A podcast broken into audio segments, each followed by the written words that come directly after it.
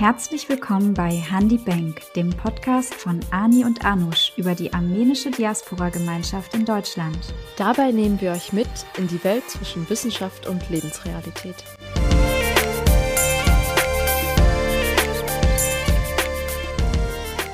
Hello and welcome back to Handi Bank. Բարևձեզ, այսօր նորից հանդիպում ենք իրար։ I am very glad to welcome you back to our podcast. It has been a while. That's what I can say.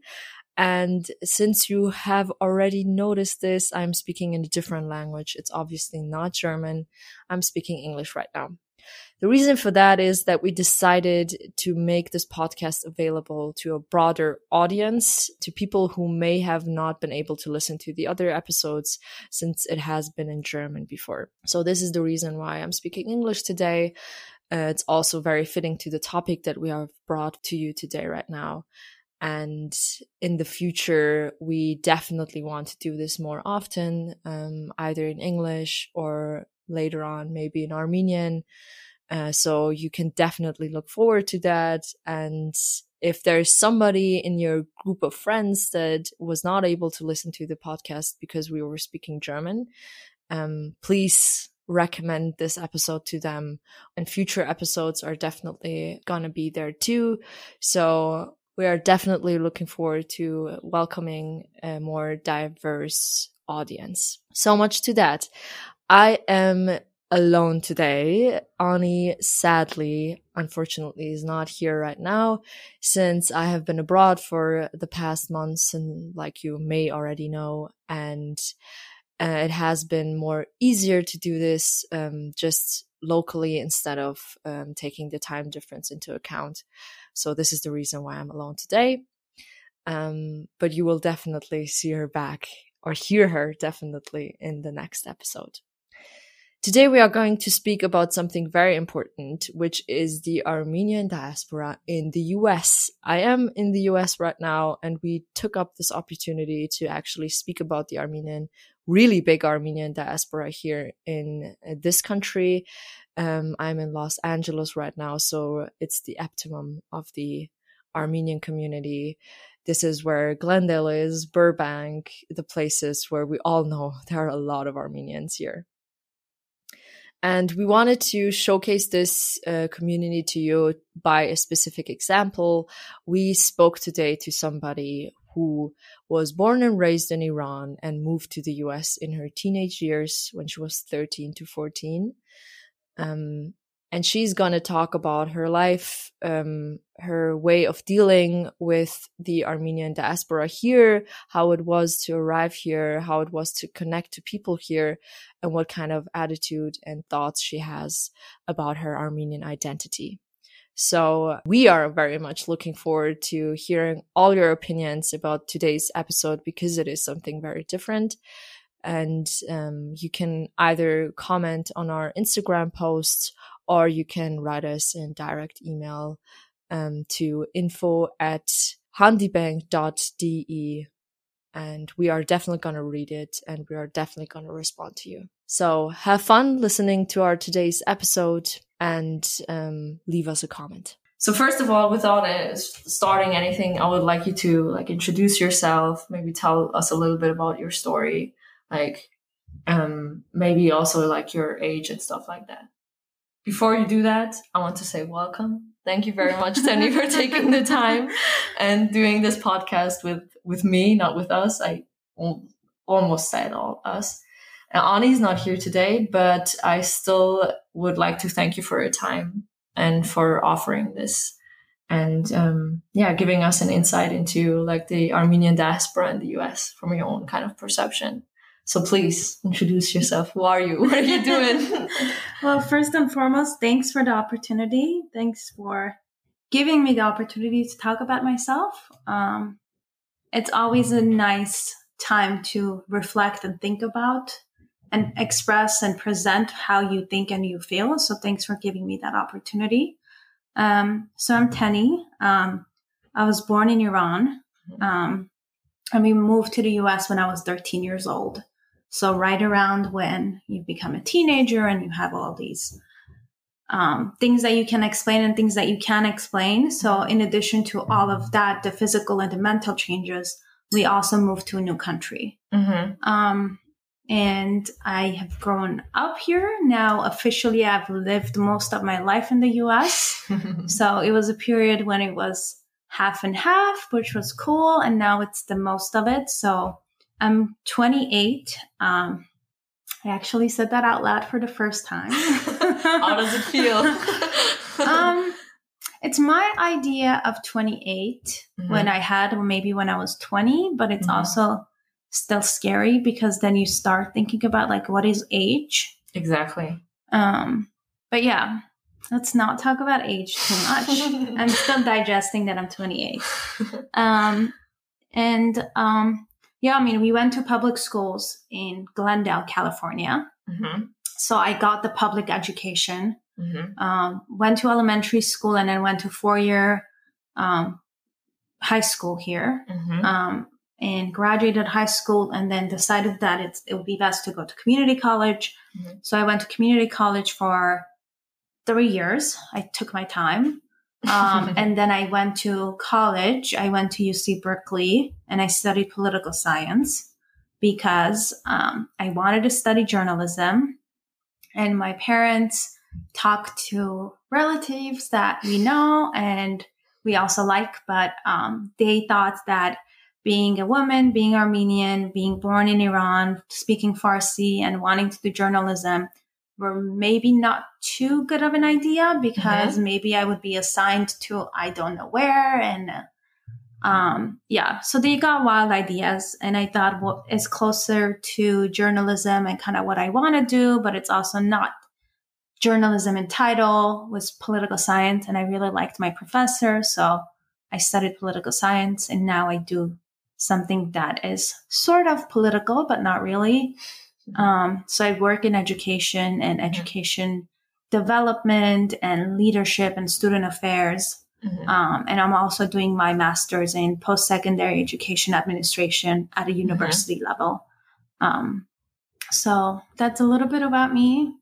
Um, throughout the years of being and growing up here, it was a lot both finding of what we like to do Mhm. when I say we, it's a lot me and my sister. We're a little closer in age, but very much close in like how we think. Yeah. Um, so like we worked and constantly was finding what we are and what we like and who we are, and most of that, and some of that was also finding who we are as Armenians and what does that mean Mhm. living in America, being our version of Armenian. Mhm. Um, so yeah, a lot of self conflicting Yeah. um, ideas and perspectives, and yeah, it, it's it's been a ride now that I look back.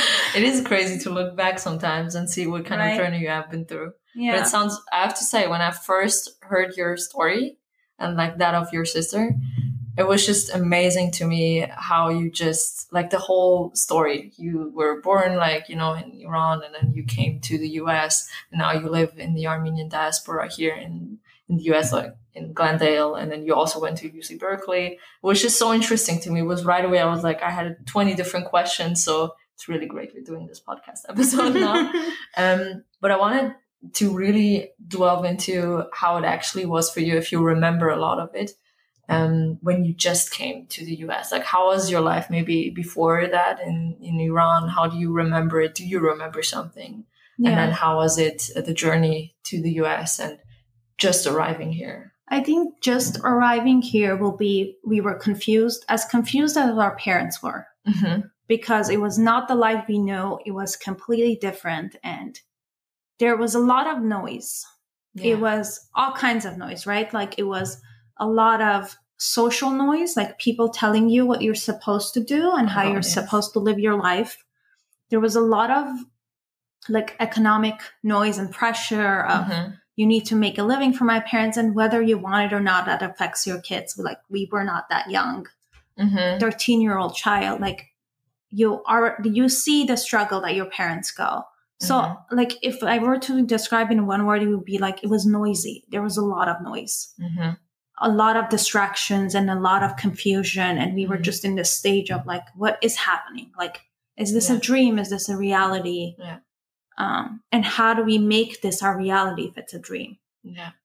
um, but living in iran it was um, interesting we went to a private armenian only Mhm. girls school Ooh, only girls' school. Yes so it's an islamic country so all the schools are girls and boys Oh, you're right. So we went to only girls school.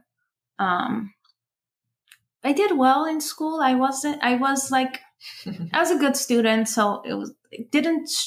The schooling was fun for me. Mhm. I loved going to school, and Mhm. my mom was very um, persistent for us to do other things rather than just school. Oh, so we were involved in like dance classes and like poetry classes Mhm. and I did like theater for a little bit, and then we were like scouts. Obviously, the running joke of every Barska being a scout is true. I've, this is the first time I'm hearing it actually. Seriously. Yes, Oh. it is. Well, but maybe because I'm not in the US, because Girl Scouts is, or Scouts Oh. in general is not a thing Yeah. in Germany. Yeah, it's a it's a running joke that every like Barska has to be a scout. So we were scouts. I was longer. I think my sister was more rebellious and she didn't like those stuff, but I was more of a follower in that sense. Um, so we did a lot of extracurriculum activities, and we Yeah. had our friends in those extracurriculum activities, and some of them were guys. So we grow up in this community Yeah. that we had. Um, and we went to, we did like Sunday school for a little bit. Um, that's like important for my mom. So we did like Sunday school. Sunday school meaning yeah. religious studies, not the Sunday school in America, which is learning Armenian and the Armenian identity. It was Yeah. very um, Bible studies and what the verses are and Uh-huh. the stories and all that. So we did that for a little bit. Mhm. And yeah, so it was like all of that, a lot of community and a lot of support. Mhm. Um, and my dad's family is also a lot of community. So my dad has um, four sisters and a brother. I have lots of cousins. Um, so I have, we counted once, I think I have like 20 or 20 cousins. 20 or 30 like first cousins on both sides. Like it's a lot of first cousins. Um, so in that general, we were like always in a bigger community, whether it's like the school community or the community community or the family community. Like there are a lot of people around us, yeah. um, which is also noisy in a sense. Now that I'm looking back at it, it was different in a sense that because my parents, my parents meaning more my dad, lived his majority, his only, all of his life in Iran Mhm. he knew what to do and how to do it. Whereas we came here, the noise was more like you should do this and you should do that. That like that the not exist in, in Iran. Mhm. And then um life was interesting and it was difficult at times. Mhm. The social pressure was different. And I think having two daughters, Mhm. it was a real, real reality for my parents to think of what voice would my daughters have in a society. Yeah. Um, So it was a lot of involvement from your mother too, right? yes. I'm hearing on Yeah. Um, so they made a decision and we tried for a while to come to the US Mhm. and finally succeeded in 2007. Mhm. So then we came here and, um, yeah, and it was a different reality. Some of, of what we expected and my parents expected, and some of it was completely new. Mhm. Um, and we were introduced to new side of family here. So all of my mom's and my dad's second cousins that we did not know. So in addition to this new life, there were these new people who they thought they knew you, but they didn't really know us. Mm. But they were our family and they were here for longer. So they thought that they knew better, or they were telling us that they knew better. Um, so it's like all of that. It's like a lot happening and especially with kids too like a lot is changing and you don't understand what's what's really what's really going on until you like step Yeah. back to look at it or like now that i'm thinking about it like i'm seeing all these people's faces and all these conversations and all these things that maybe I did not reflect all in once at the same place. Yeah. Um, but yeah, it was. Mhm. So we came when we were introduced to complete different life, Yeah. um, which we kind of made it our own. Did you did you already have a perception of the Armenian community here when you were in Iran? Ye- mm, I would lie if I say I knew. Um, I don't know. No, I didn't think about it. Mm-hmm. I didn't. It wasn't a concern for us. Oh, okay.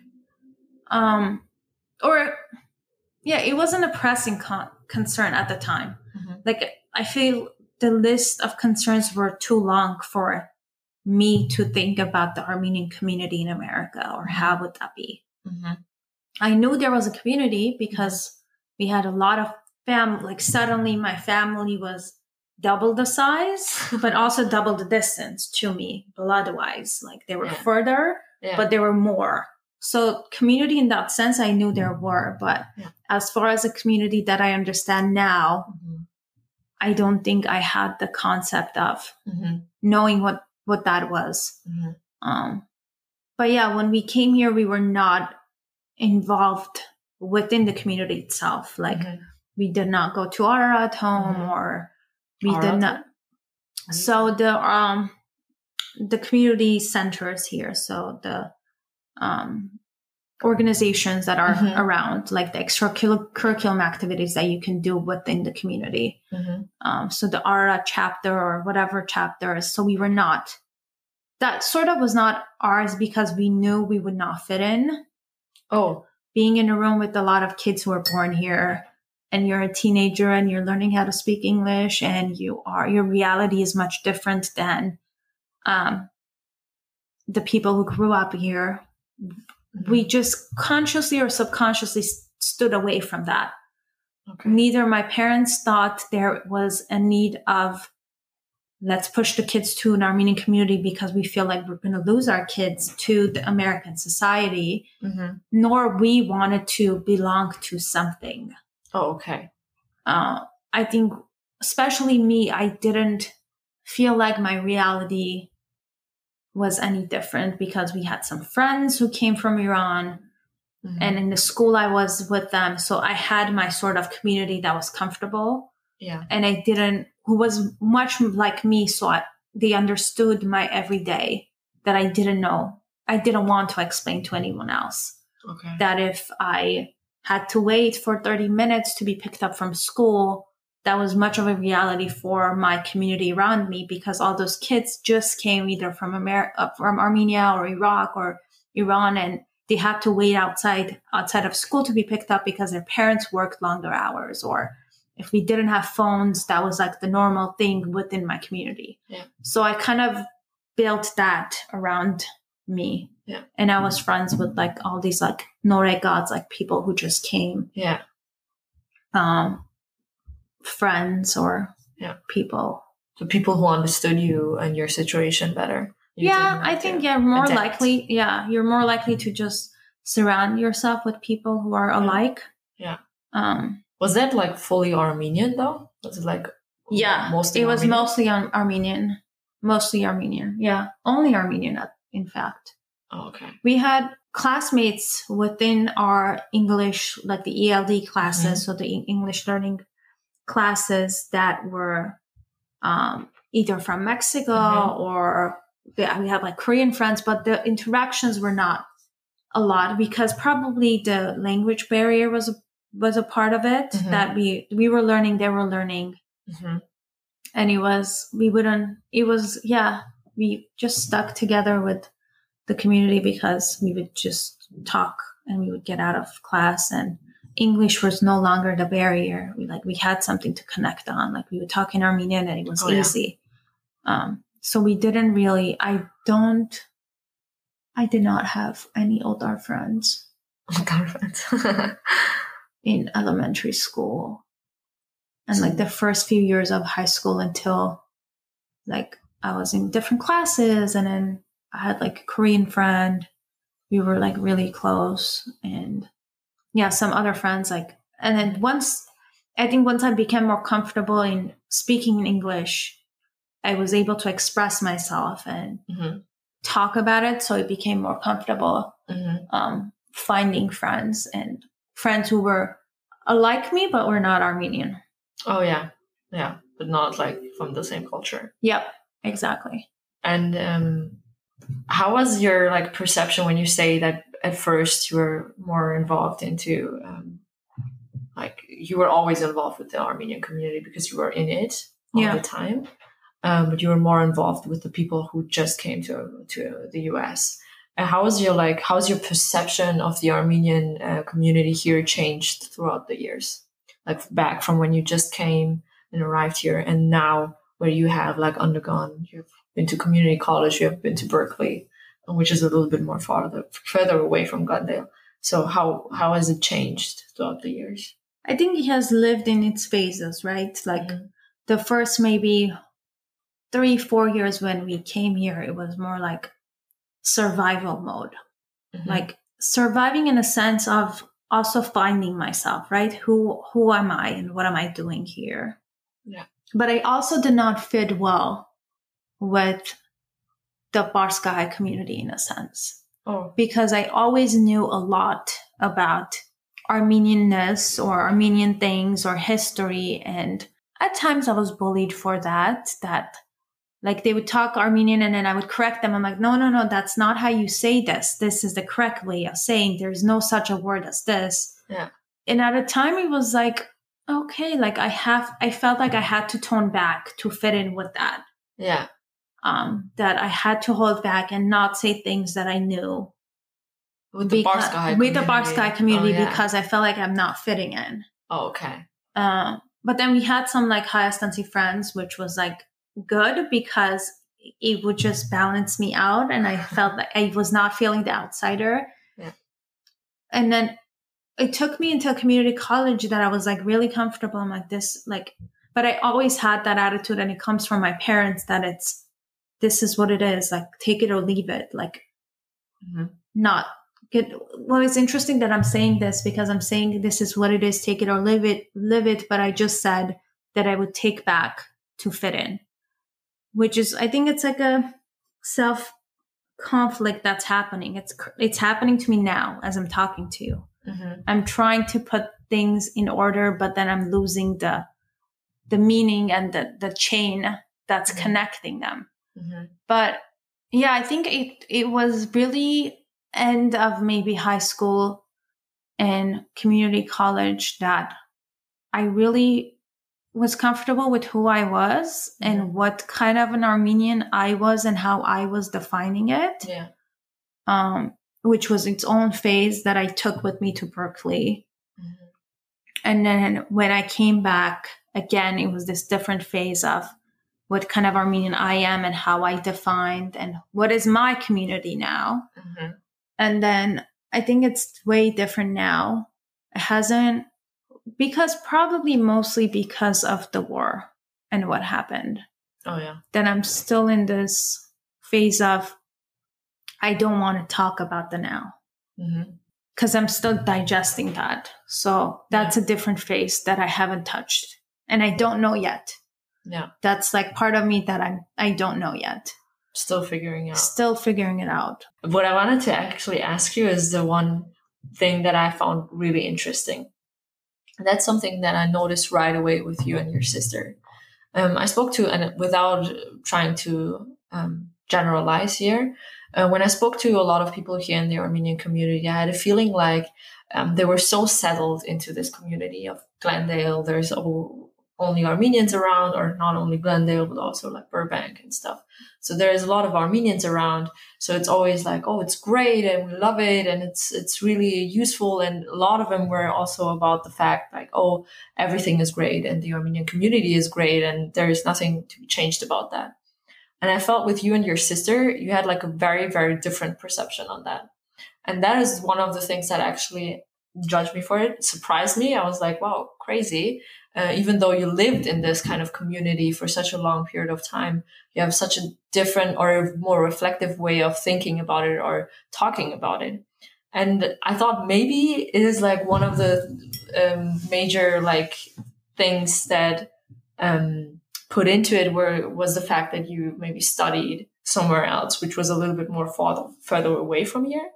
But I don't know. Like, I would love to know if um, your experience in Berkeley has maybe changed the way that you were seeing the Armenian community here in, in California and LA. Berkeley definitely had its effect of who I am now. Mm-hmm. And it has built its own sense of community among friends that I can just meet someone and they can be like, Oh, I've gone to Berkeley. And like suddenly we both have, like, we were both connected and we both have an idea of like what that Berkeley community means. Mm-hmm. But Berkeley was only two years of my life, right? Mm-hmm. So if we're talking about the 28, a two in ratio with the 28 is a really small number. Mm-hmm. The criticism part of us living, I think it's very much from my family that we can mm-hmm. say things are good, like acknowledge the good, but also not hold your eyes and just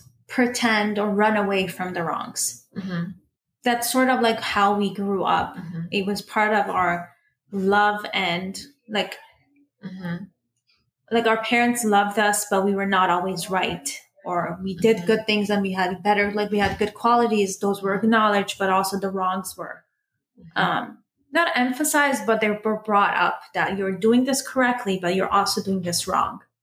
Um, I think the seeing the wrong a lot in the community was when I started working with the um, Armenian Association at Glendale Community College. Mm-hmm.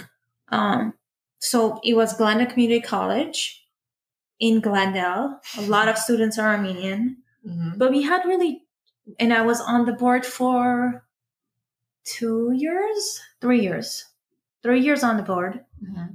So all the three years that I was at Glen uh, Community College, I was on the board.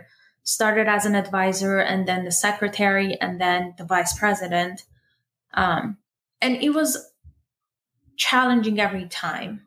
We were challenged. The challenge was who do we bring? Who was our audience 1st mm-hmm. right? Who was our um, target? Mm-hmm. In addition to that, how can we please them? And how can we make them a comebacking community member mm-hmm. rather than a person who just comes to a meeting once? And understanding that our community was not a niche community, it was not just one person that we were trying to please, mm. I think re- made me realize how many the, the daily struggles and also the the goods and the bads within our community. Mm-hmm. So the guest speakers that we had to bring had to be someone interesting, but also someone who was politically neutral to not send the wrong message to um, neither with the school, but also to the community itself. Mm-hmm. And how do we bring in young generation? How do we bring in the middle generation who just came to the US? How do we bring in the older generation? Mm-hmm. So working and being put in a room that you had to work with that was mm-hmm. important. And then I was put in um, as a student representative for the Armenian Genocide Commemoration Committee that the Glendale Community College put together. Mm-hmm. Um, and I was the student representative on that.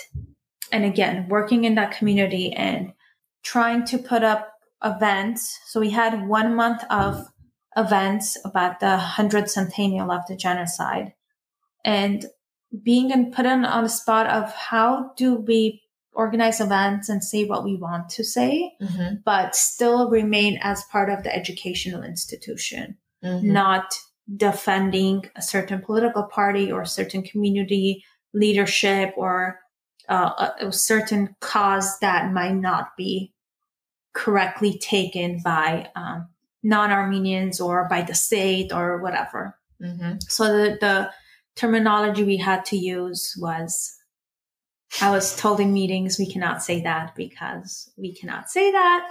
Um, so that gave me an idea of like how do we balance it.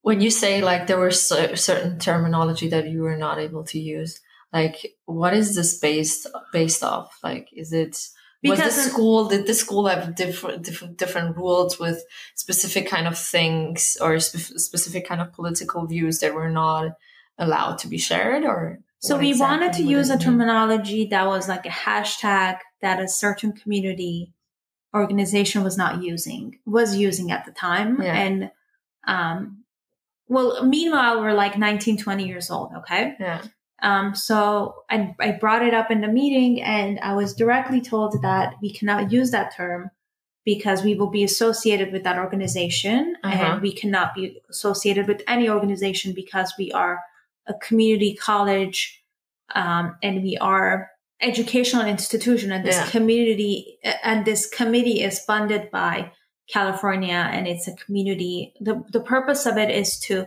celebrate and commemorate, not to affiliate ourselves with a certain organization who has okay. um, political influence and has other um, initiatives. To be so to be like as non-political as you can be, basically. Yes, non-political and not um, and not be selective in a oh, sense. Oh, okay. So the the main part of our our task there was to bring in everyone mm-hmm. that whether you were part of scouts or the, whether you were part of this organization or that organization that did not like this organization, mm-hmm. you could be in the same room. And it was difficult times for us and also had me realize of we have real problems. We have a lot of problems. We have a lot of organizations and that makes us comfortable, but it's also we have a lot of organizations that don't talk to each other, which is a problem. And funny because uh, I would have thought in the US it's a different story actually. Because this is this is one of the struggles that you have in Germany too that organizations don't talk to each other. Like it's very difficult to find that connection. Yeah. So I find it interesting that it's actually also the case here where it's very heavily um, Armenian influence right? So in the Glendale Community College like was it difficult for you to reach, for example, students who are because you said it was difficult to like make them stay to be follow that association yeah. for more than just one meeting. Um, like where why do you think uh, is that the case? Like why was it so difficult to? So it was really them? hard to get students in a room. So there were times that we had interesting guests who we thought they were interesting. Yeah. Um, and the room would have like five students, which was embarrassing um, as a guest, thinking you're going to Glendale Community College to speak about a topic or something that you're expert in, yeah. and only have four, four or five students in a room, hurtful in a mm-hmm. sense. And what we, well, I came to this conclusion after obviously I went to Berkeley was that we were comfortable. Like there was no need. Like I'm in Glendale, I go to a grocery store the guy's Armenian. I come out, I go get a haircut, the guy's Armenian. Mm. I go mm. get gas, the person's Armenian. I go to a bakery, it's Armenian. There's not a threat of I'm losing who I am because we're surrounded by each other so much. Yeah. So the comfort, I think, was the problem that, like, oh, yeah, why would I go to the Armenian uh, student association when I have my own association with five of my five of my friends who think the same way, and we can go grab coffee and talk about I don't know some something that's interesting to me. Mm-hmm. So it was the comfort that did not want to put people in an uncomfortable room mm-hmm. because you had the community. Each person had their own community. Mm-hmm. There was no need to be and surround yourself with other people, um, mm-hmm. which was definitely very different in Berkeley. Oh, yeah. That if we had, I don't know, I'm guessing now, if we had 100 students, 100 Armenian students studying at Berkeley in a school year, probably 94, 96 of them would show up to, to the association's meeting. The numbers were high, whereas Glendale Community College, we would struggle to get 10 people in a room. And we had a big number of students, big yeah. Massive. Um, so it so that was really different. I was also on the board for uc berkeley's armenian student association and none of our conversations were how do we bring people in? The conversations were we are bringing people in but how do we entertain them? Yeah. what do we give them to do for an hour in a sense? Like how what can we present these people? We have the people in the room. How can we use this platform to get a message across to teach them something to put them in contact with people in armenia or put them in contact with um, the bay area community or something like that. So our challenge challenges were different and it's interesting when the challenges are different where you're 300 miles away from glendale. Yeah, uh, and I could only imagine how different it is when you're like across to another country or another city. yeah. Um, but yeah, the challenges were like definitely. So it's like, how do you use the need for comfort of the students, like the comfort of the culture, the comfort that they maybe are missing of the Armenian culture, and then uh, how do you use that to maybe also give them a sense of um, identity, or maybe also teach them something. Um, if I'm not mistaken, because I feel like it has a lot of similarity actually to the work of the Armenian Um, Youth Association in Germany. I wouldn't say giving them a sense of identity. Mhm.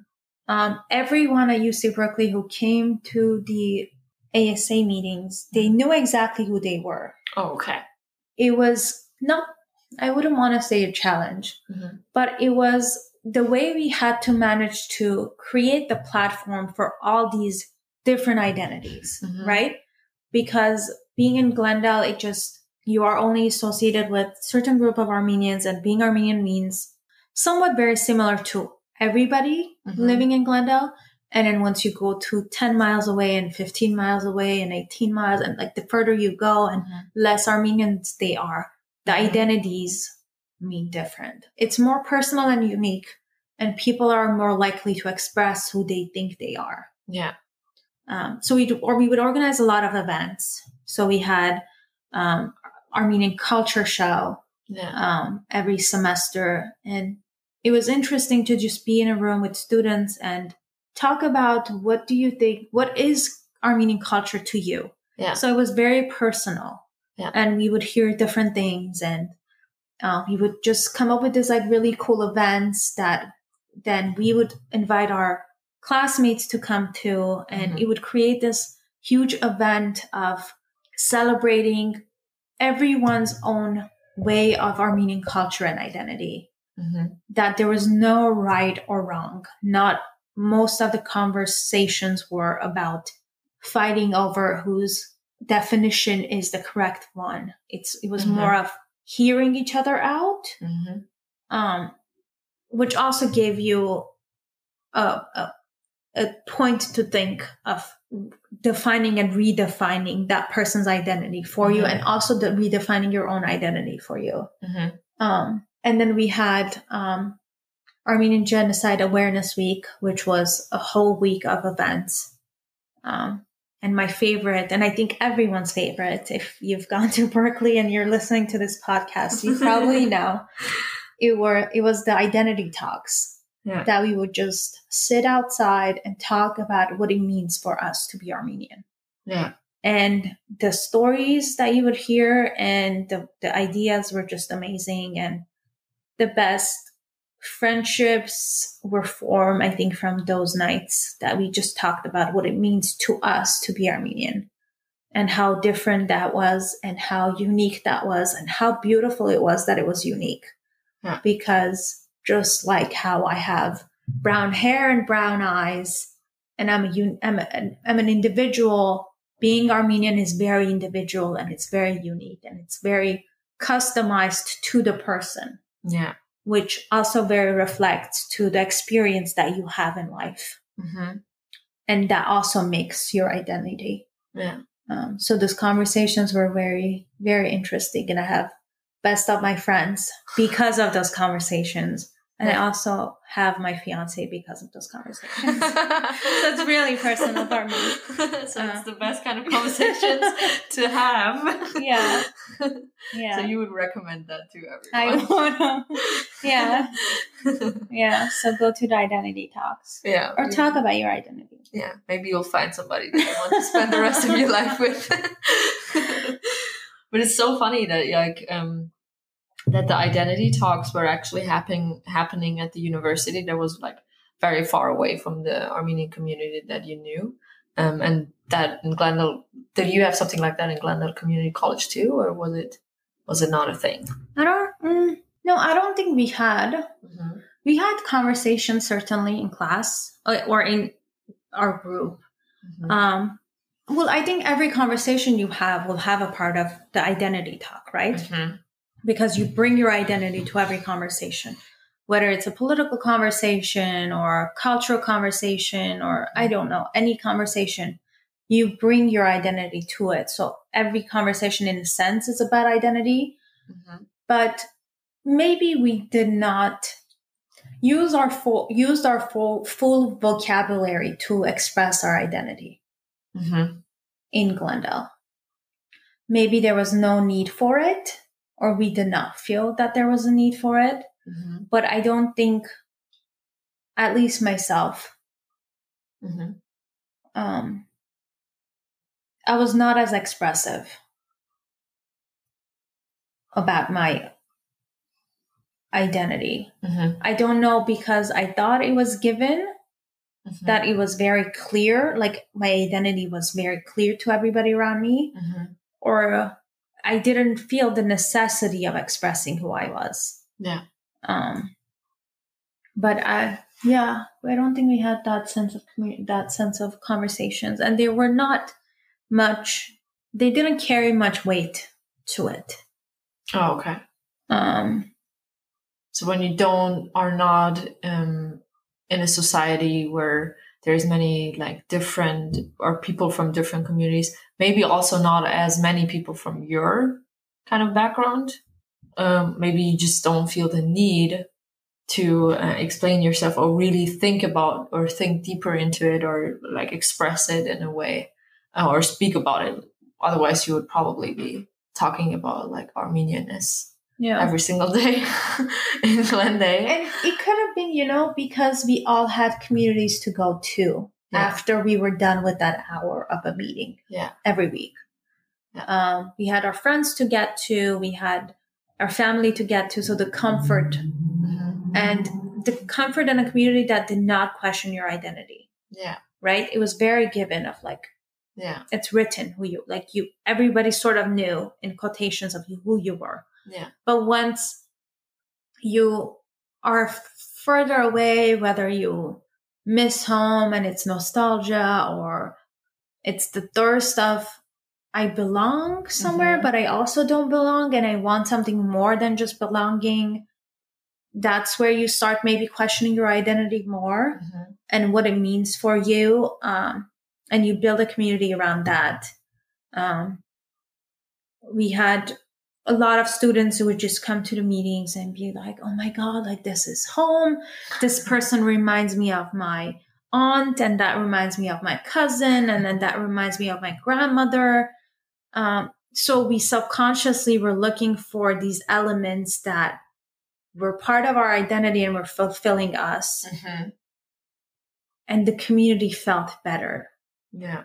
uh, our first apartment was on the first floor and on very um, like foot traffic Yeah. on a foot traffic so a lot of um, our community members like armenian community members would just come by like and we Randomly. randomly we would just be sitting and then someone would knock on the door and we would open and it would be oh hey.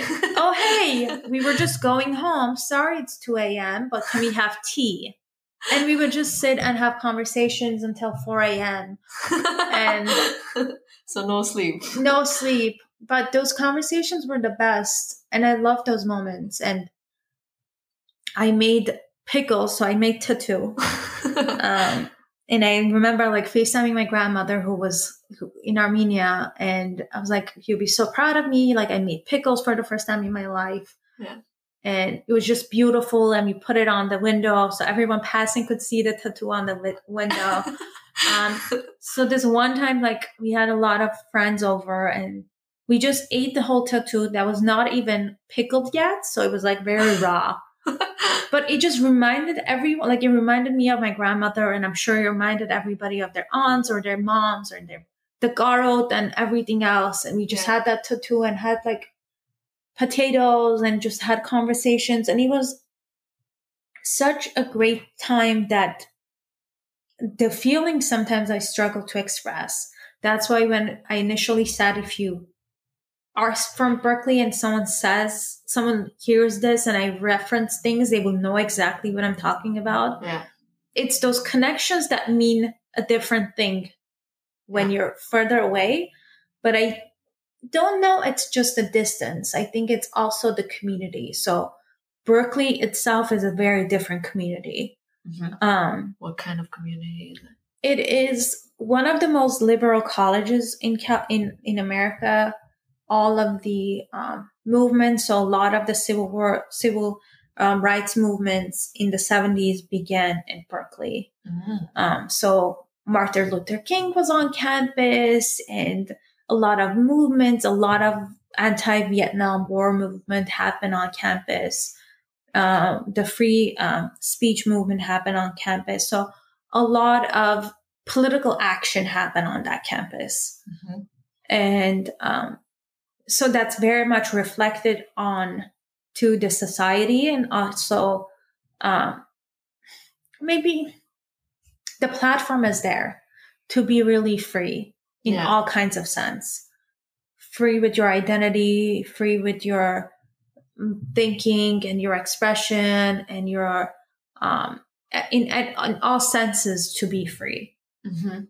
um, so it's, I think it's also the combination of distance and being on Berkeley campus than just being the distance Yeah. because there are other, a lot of other colleges away that are way further away from Glendale.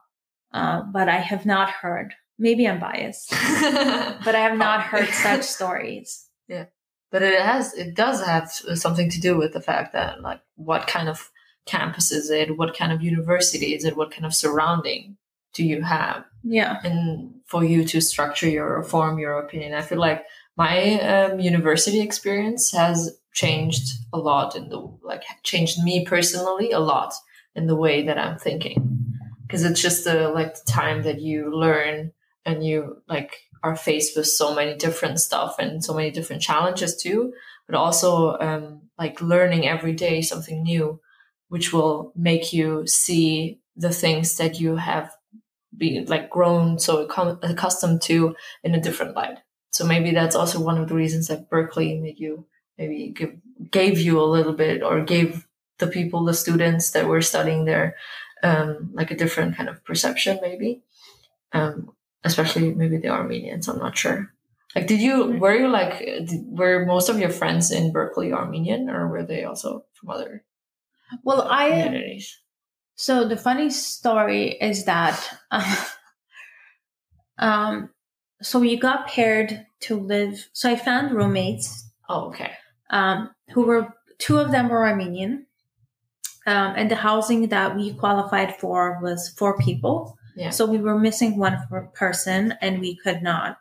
And the university matched us. So my roommate, yeah um, who I'm sure will listen to this podcast, hi Bridge. Um, so Brigitte was um, born and raised in Sacramento. Um, so my specific roommate was not Armenian okay um, and we got paired to to live with a non-Armenian. Um, so I lived with so she was also a very close friend. Mhm. So not the the short answer is majority of them were Armenian oh okay because I don't know why. No, I know exactly why because that was the that was my comfort. And again, like I talked about having community and having a lot of noise. So that was my community and that was my nose noise and that was the the thing that was very mimicking my family, which I wanted it. I wanted Exactly. different personalities and people who were loud and quiet and people who were opinionated and not. And that's what I found. So I was very much the the ASA community was very much my circle of friends, whom are really close friends still now. Yeah. So a lot of my friends that I can sit down and talk to um, are the friends who I've spent two years living with. UC Berkeley. That's really that's an interesting story actually, um, because I've I've spent like majority of my life always thinking, I don't need Armenian friends. It's not important. I just choose my friends, but I still choose my friends based off if I like like the character, Yeah. if we fit. Does not need to be an Armenian. I just met a British girl in like Canada, and she, I feel like she's one of my closest friends now. So it's just I feel like it has a lot to do with the character, but I have underestimated what it means to come from the same culture, in my opinion. Like I feel like a lot of uh, my really uh, closer friends or people that actually get me are also from the Armenian Youth Association Yeah. um, that I went into. So maybe, Because in a sense, it's easy that I don't have to explain everything. exactly. Um, living with Bridgie, I think, was uh, gave me something that nothing else could have given me. That having to explain everything in your life hmm also had you again reflect back, obviously criticize because we would say things that she would be like, "What? You guys do that?" or "What? That's accepted?" Like what? And it also has questions of like, "Wait, why do we do this?" Right? exactly. or she would be like, wait, why do you guys do this before that? And then you start to self reflect and you're like, but why? Did anyone ever ask that question? Yeah. Why? So living with her made me have a better sense of my identity and what it means to be Armenian of my own way. hmm Um, and that explaining myself helped hmm to understand me better and also obviously helped her understand me better. Um, but those asking the questions and reflecting back and sometimes finding answers and then sometimes being frustrated with not finding answers. Hmm um, was was very big part of those two years. Hmm um, which is good. It's good to, to ask questions. Yeah. um, that's how you find answers and then it's okay to not find answers sometimes. And just simply say i don't know. I I don't know why we do things we the way we do. I saying I don't know is very very difficult for a lot of Armenians.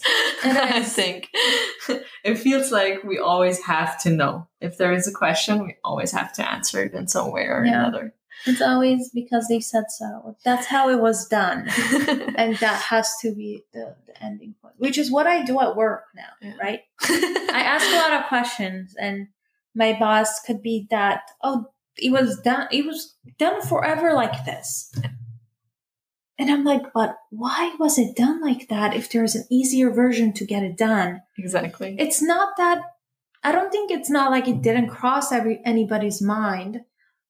Sometimes maybe there is a legitimate reason why it's done the way it's done, and it helps as a person who's questioning it to know the reasoning hmm because it makes you feel less frustrated in a Yeah. sense or accepted. Yeah. And once you don't know, it's just like blows your mind. what? Like, what do you mean? Um, it is very difficult to like accept the fact like oh i really i have no idea or i don't know why this is the way I, things were handled for such a long time if i would quote my father it be would be more like because i said so that's like the one answer yeah. that a lot of them would give i think he's not the only one Yeah, that's a universal thing for, yeah, it is. for Armenian things. There's this um, Persian movie. So we lived through this phase of, well, I took some Persian movie courses in Berkeley where Oh. the professor was oh yeah amazing and she would explain. We would watch Persian movies and then she would pause and just we would dive into um, the movie and explaining every scene and just seeing more than what we would see on a screen. Mhm. And so that's how we got into Persian movies and we, we watch with my parents. It's easy. We understand. They understand. It's a culture we know, but we kind of don't live in. So it's, it's that nostalgia moment Mhm. that we like. So this one time we were watching this movie, I cannot remember the name, um, but it was a father daughter scene. Yeah, so the dad says that, oh, I've tried and I've um, worn too many dress shirts, like Yeah. the shopping, um, which is a symbolism of like I've lived a life. So, like, Mhm. sort of learn from my experience. Mhm. which my mom always says, right? Like, um, I've lived a life or like, yes, Kelly shot them hot spawned get it or something. Like every parent has its own version. Exactly. Um, and the daughter turns back to the father and goes like, I understand, um, that you have worn more shirts than I have, but those shirts were made to fit you. And those are not the same size for, they're, they're not, those are not the size that will fit me. Mm-hmm. So she turns the symbolism back to the dad that your life experience was great. It was for you. It was your life. It was within your size. It was within your expectations, but that's not the same for me. Mm-hmm. And it was, it's like one of the most beautiful things that like, I have to remember that. next time. Next, it's a great, it's a great time. God knows how many times I've thrown that back at my parents when they say like, I would do. Yeah, do. it's it's a good one. It's a good one when they say, "Oh, like I know better, like I've lived a life," but it was your life, and it's it's different. The times are different. The expectations are different. The Exactly. climate is different. The situation is different. The geography is di- everything is different. Yeah. and to some degree, you can use their life experience um, as um, as a roadmap, Mhm. but it's not a blind yeah, blinded set and done of this is how they've done it i should do it th- this way too yeah.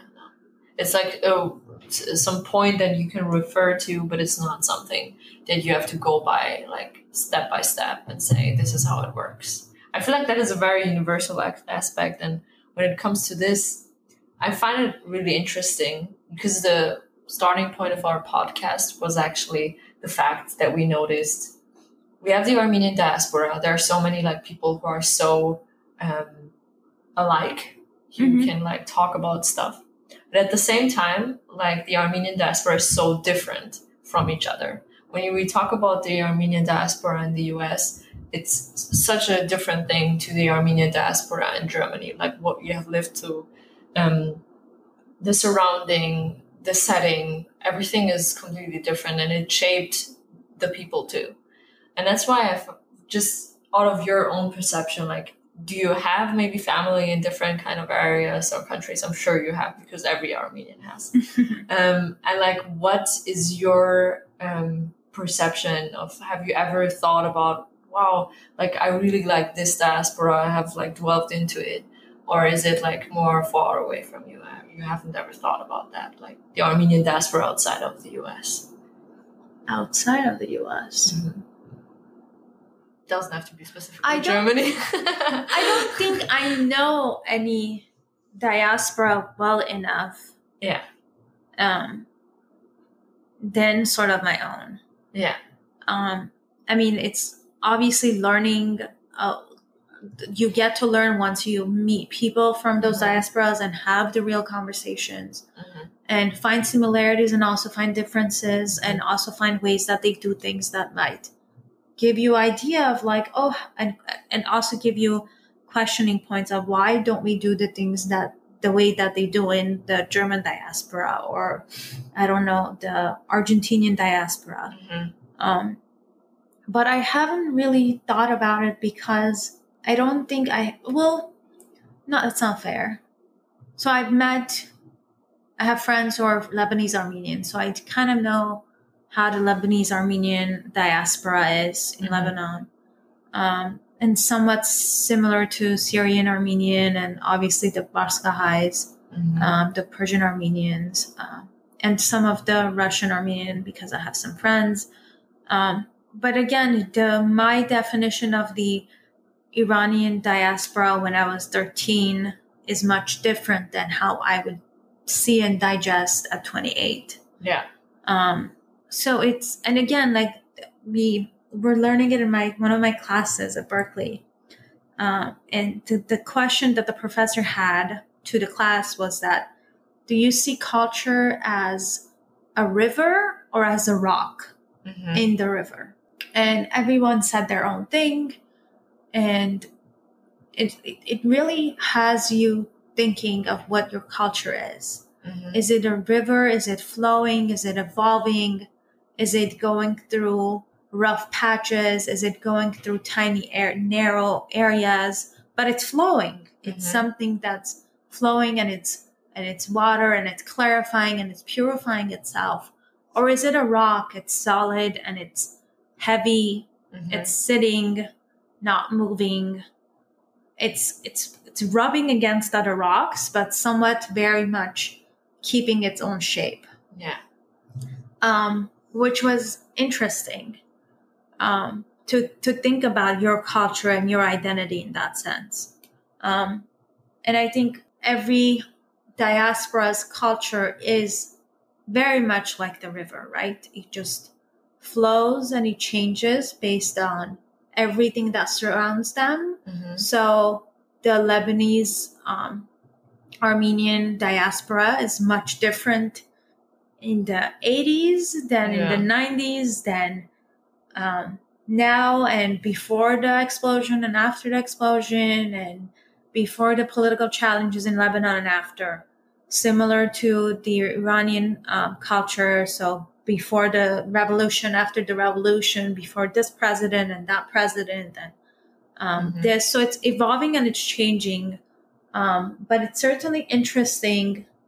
And we should keep the conversation rolling, right? We Mhm. should create these platforms and these bridges between communities Mhm. to talk and interact and get to know each other better because um, our our stories matter and our identities matter and our culture could only flourish if we know each other better exactly.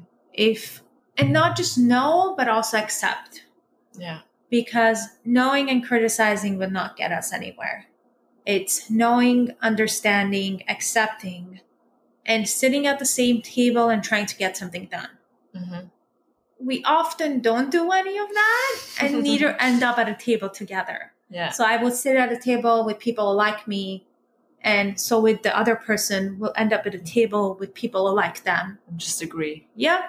And we just, there's a lot of miscommunication and misperception Mm. that is I w- I don't want to say it's scary but it's devastating to see Mm. because again um, um, another um, thing my parents always says it's like um, a hand will wash another hand. Two hands will wash a face. So two hands can do more than just one. Yeah. so i'm sure two diasporans can do more than just one. Your parents are very much uh, shaped by the Persian culture because or analogies all around. Yeah, exactly. My my like my father had the same thing. He was very like Persian Armenian too, and he like always when he tried to like teach me something, he would like side half-ass first and then like tell me what it means and yeah. then explain what he wants to say. Yeah. so I find it interesting that your parents are like similar. And it's yeah, and we use it. I always um, I would say to my coworkers all the time. there's my other favorite one that says um, the the bride doesn't know how to dance and says the floor the ground is crooked. Yeah and it's like one of the best things that we would use a lot at work because our boss's boss just did not know how to get her job done and she would complain that the system was broken um, so I would just look at my coworkers and be like, the bride, and then we would laugh. Um, but those also say a lot about our identity and our culture and yeah. how we see the world, right? And how we can explain things and how we understand the world around us. Yeah. Um, and I'm sure they're like more funny and different ones. Yeah, I know. Um, like I've heard a lot of them. Yeah. But I feel like just by the way you talk, you can just see like how much visually you're working. Like when you're speaking with words, it's more like you try to visually um, or visualize uh, the the things that you're explaining. So that's very that's very from that like common ground. If I'm honest, yeah. honestly, uh, Tenny, I could like talk to you for hours without end. Seriously, because I feel like every single conversation with you is so enriching. I just learn. It's almost like I'm thinking, okay, if if I would like sit sit in a lecture hall and listen, like I could listen to you for at least like two hours or something, and just like you going on and like talking about the. and I'm not the most interesting person in the Armenian community, okay? They're like people more interesting than me. That's your perception, honestly. That's So your just perception. Putting that out there. There are But more people who are more interesting and they have greater stories than me. but it's it's it's good to create these conversations. Yeah, it is. We we need these conversations. Definitely. We need to understand and hear each other more and connect. That's what connections build. Yeah. Um, so thank you for for giving me the opportunity to to talk about who I think I am today, which might be different tomorrow. Honestly, it's it is really nice that you took the time and that you actually like sign up for it and you were like all ears and you're like yes this is like the second time i've been doing it you. you your parents think i'm obsessed with you by now it's just like wow. I don't think they mind. They're obsessed with me too. So it's good that someone else is obsessed. Oh, my fiance will be jealous. I am honestly, and I feel like it is really important that um, that you have like you have people like you, for example, like speaking about this in general, like delving into it, and I feel like you have a way with words, and you can actually like think deeper and just not on the surface level. It's a lot like that's why I'm saying it's enriching, right? Because you have a way, the way, like a way you speak and the way you try to um, explain the situation. And I feel like it comes from the fact that you yourself have spent so much time thinking about it. I just Yeah. I get this feeling of you like you're very reflective of yourself. So I just love that you actually sign up for this and were really were willing to, to do it with me. And I love the conversation, honestly. Likewise, thank you. Again, it gave me an opportunity to think. And some things I'm sure I'll remember tomorrow or an hour from now. I'm like, oh my God, I should have talked about that. But it was it was great. It's like when you're doing therapy and you talk about things Yeah. and you just spend the whole next few hours of your life just reflecting and constantly playing it around in your own head. So this is a lot of that. So Yeah. thank you for for giving me the opportunity to talk. You're welcome. Like this podcast has been therapy for Ani and me too, honestly. Yeah. it has like showed us a lot about ourselves and just how how things like for us and our um, relationship to the Armenian community was shaped a lot through this. It's only been like a year or two, so really. And you can say hi to the Armenian community in Germany. well, hi to everyone in the Armenian community. We have some distance relative living in Germany. I don't know if they will be listening to this podcast, but if you are, hello. Um, thanks to Ani and you, Anush, for for start starting this podcast. Um, it was I'm very proud to to hear about it. It makes me feel really, um, really proud and really um, fulfilled in a sense that it's it's it's great that they are Armenian community members, Armenian women who don't take just the no for an answer just because I said so is not enough. um, they question, and questioning things is good. Mhm. Um, so you, I'm glad that, that that you are doing that. I'm glad you're questioning it. I'm glad you are trying to find answers for yourself and also for the community. Um, I'm sure a lot of people can resonate with all all the things that we talked about and can add bet- with better stories, um, and to just create this platform that Mhm. people can could listen to and connect and um, reflect on their own and come up with their own stories and their their own reflections and their own definition of what identity and culture is. Mhm. Um, so so thank you for doing that. Um, Thank you for giving us an insight to the community. In I the tried. US. It's a massive community, and I've only been part of a community for a very short period of time. People are part of the Armenian community in America for like 50, 60 years. Um, But that's like a really nice perspective to have too, yeah, where it's just like you have an outsider perspective and you have the inside perspective. yeah, yeah. So So it's like a little tiny baby perspective of it. Uh, maybe we'll get to do this in, in I don't know, 15 more years. I don't know if pos- hopefully. podcasts. Yeah, I don't know if podcasts will be a thing then. Who knows? Who knows? But if Hopefully. they are, yeah, I'm sure. But you're very welcome to like. Um, I wish you could understand the rest of the episodes because I would love for you to hear it. I feel like yeah. there's a lot of things in there that would um, maybe resonate to you too. So I wish it was you understood it German. Just Yeah. for I would be like listen to it, not like trying to like toot my own horn or something. But it's just we have met so many amazing people, Yeah. including you now, Thank um, you. So thank Yeah. you so much. Thank you.